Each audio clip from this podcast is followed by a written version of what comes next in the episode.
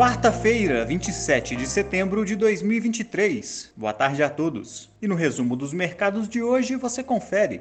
O Ibovespa encerrou em alta de 0,12% aos 114.327 pontos. Foi divulgada hoje a pesquisa de sondagem industrial da FGV de setembro, que apresentou recuo pelo terceiro mês consecutivo, atingindo o menor nível em 39 meses. Como outros destaques, as ações da Tupi recuaram 0,82%, mesmo após anúncio de pagamento de 37,8 milhões de reais a título de juros sobre capital próprio, o equivalente a aproximadamente 22 centavos por ação, a serem pagos à base acionária de 25 de outubro.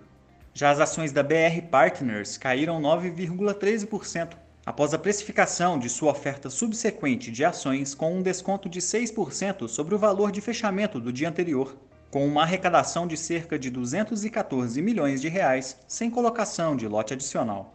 O dólar à vista, às 17 horas, estava cotado a R$ 5,05, em alta de 1,22%.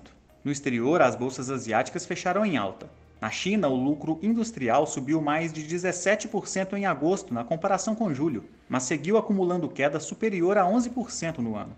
O Banco Central do país se manifestou prometendo intensificar incentivos para apoiar a economia, porém sem anunciar novas medidas.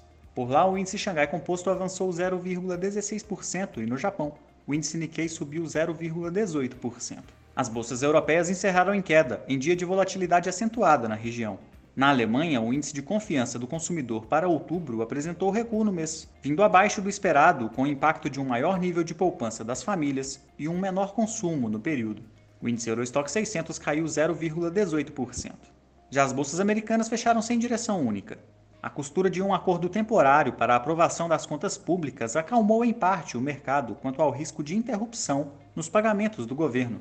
Mas mesmo assim, a curva de juros continuou a apresentar abertura, com a perspectiva de que os juros se manterão em nível elevado por mais tempo. Puxando outra parte do mercado, as encomendas de bens duráveis cresceram 0,2% em agosto, na comparação com o mês anterior.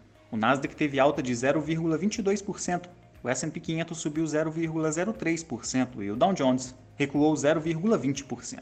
Somos do time de estratégia de investimentos do BB e diariamente estaremos aqui para passar o resumo dos mercados. Uma ótima noite a todos e até a próxima!